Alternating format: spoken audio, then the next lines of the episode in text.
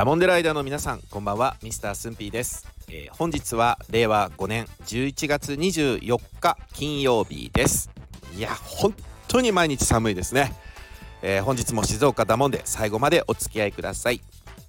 えー、今日はお茶を入れる時に使用する急須をテーマにした静岡のあるあるをお送りするということでしたね。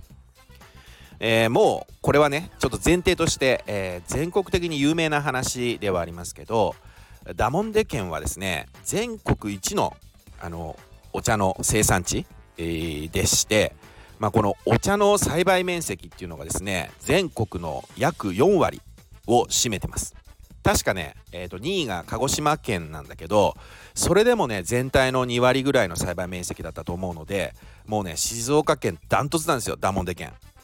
でですねあのー、お茶の収穫もそうなんだけど消費量、まあ、お茶を飲むというのも全国一を誇るんですね。でやっぱりあの温暖な気候と適度なこう雨量っていうのかな雨が降る、まあ、それがやっぱお茶の栽培にすごい適してるから美味しいんだとこう言われてますけど、まあ、実際にね静岡のお茶って本当に美味しいとスンピーは思っています。まあ、だからあのダモンデ県に住んでるとですねお茶を飲む習慣っていうのかなあのお茶を飲むことが生活の中にこう自然と溶け込んでるというかまあこれ贅沢な話ですけど子供の頃からね当たり前にこうお茶緑茶がね存在してるからお茶を毎日飲むことがこう普通なんですよね。あのー、だから例えばですけどダモンデ県のね公立の小中学校とかですとかはですね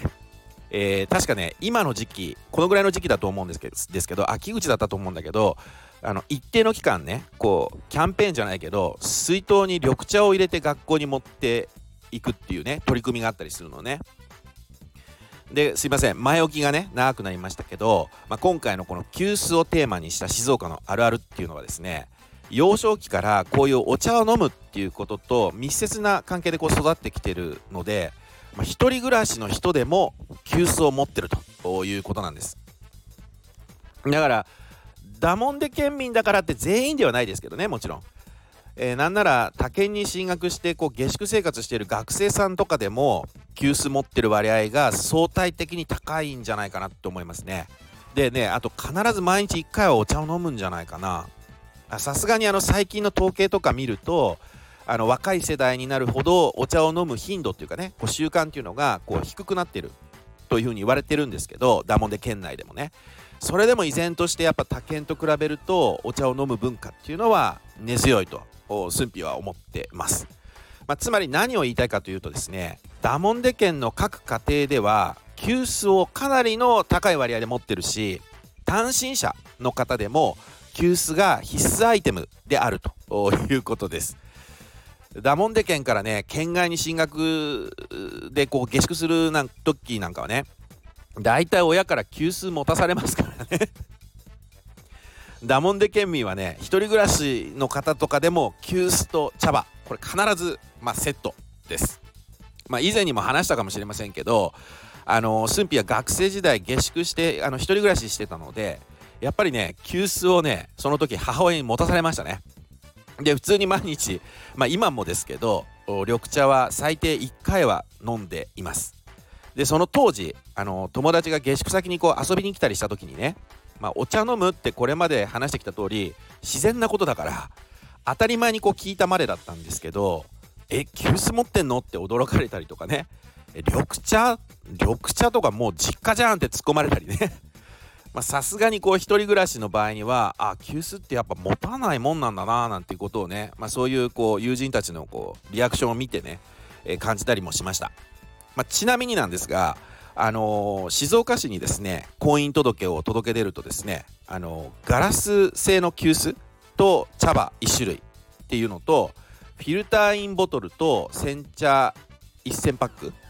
ていうのと茶葉2種類っていうこの3つの中からですねどれか1つを記念品としてあの新婚さんにプレゼントしてあもらえるんですね。うん。だからやっぱねあの静岡っていうのはお茶がすごく全国的にも生産量も消費量もまあ1位ということで、えー、非常にですねお茶文化が確立されているとまああの飲むという飲むためには急須が必要ですから、まあ、これがあ必ずダモンデ県民はですね、えー、一人暮らしでも、えー、急須を持っているということなんですよね。えー、ということで今回は急須をテーマにした静岡のあるあるからまあ繰り返しになりますけど各家庭はもちろんのこと単身者の方でも急須を持っているという内容で、えー、お送りいたしました。えー、ダモンデライダーの皆さんの,、の周りにねお知り合いのダモンデ県民がいらっしゃいましたらあの急須持ってんの？とかねやっぱり緑茶って毎日飲むもんなの？って聞いてみてください。おそらく普通にうんって返事が返ってくるんじゃないかなって思います、えー、それでは次回予告ですね、えー、次回はね静岡弁チャットをご紹介したいと思います、えー、シラックラやってないでチャットやっちゃいなって感じで使います。